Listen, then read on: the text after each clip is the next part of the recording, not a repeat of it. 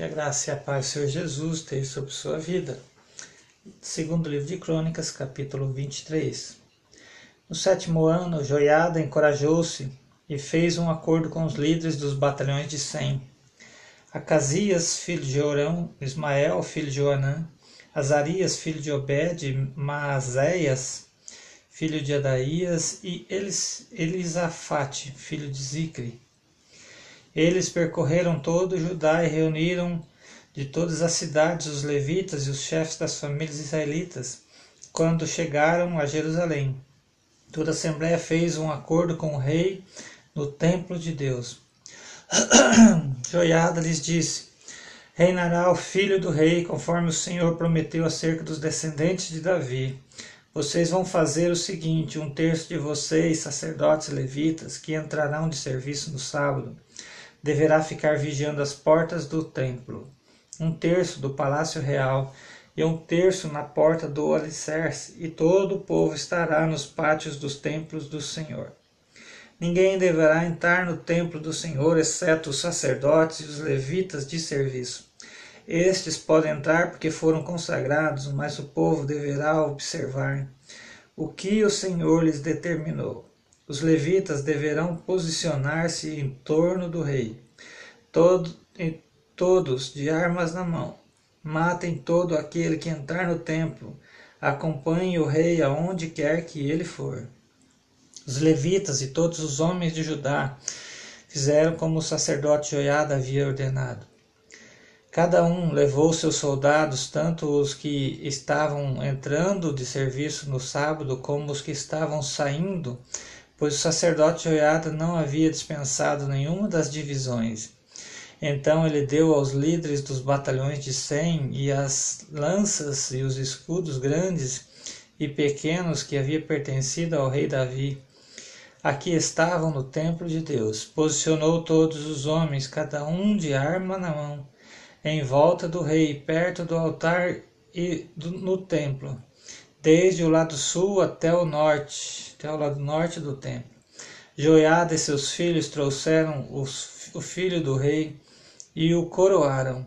Entregaram-lhe uma cópia da aliança e o proclamaram rei, ungindo e gritando: Viva o rei!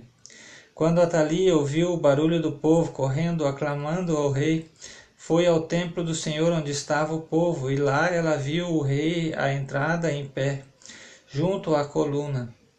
Os oficiais e os tocadores de cornetas estavam ao lado do rei, e todo o povo se alegrava com o som das cornetas, os músicos com seus instrumentos musicais, dirigiam os louvores, e então Atalia rasgou suas vestes e gritou: Traição, traição. O sacerdote Joiada ordenou aos líderes dos batalhões de Sem, que estavam no comando das tropas: Levem-na para fora, por entre as fileiras. oh, oh, tá sarando. E levem-na para fora por entre as fileiras, e matem à espada todo aquele que a seguir. Pois o sacerdote dissera: Não a matem no templo do Senhor. E então eles aprenderam e a levaram à porta dos cavalos no terreno do palácio.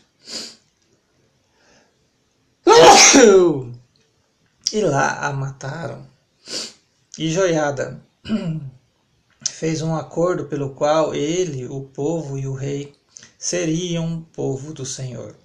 Então todo o povo foi ao templo de Baal e o derrubou, despedaçaram os altares e os ídolos e mataram Matã, sacerdote de Baal, em frente dos altares.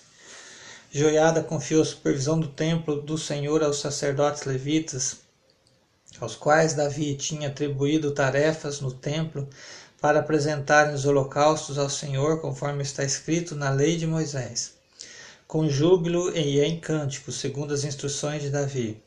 Também pôs guardas nas portas do templo do Senhor, para que não entrasse ninguém que de alguma forma estivesse impuro.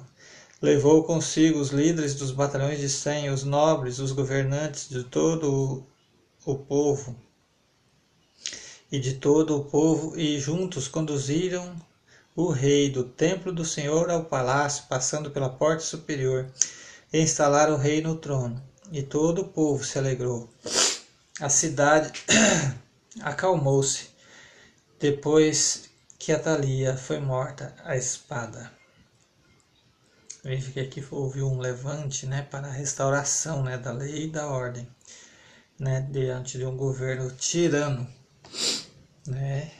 Às vezes, né, e não muitas, raras vezes, revoluções são necessárias, né?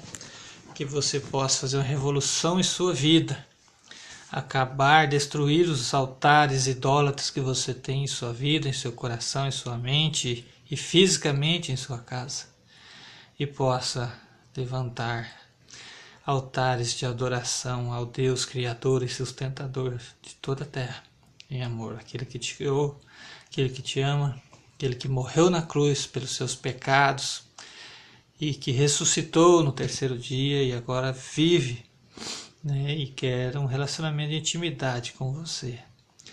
Que Deus abençoe sua vida com esta leitura no nome de Jesus.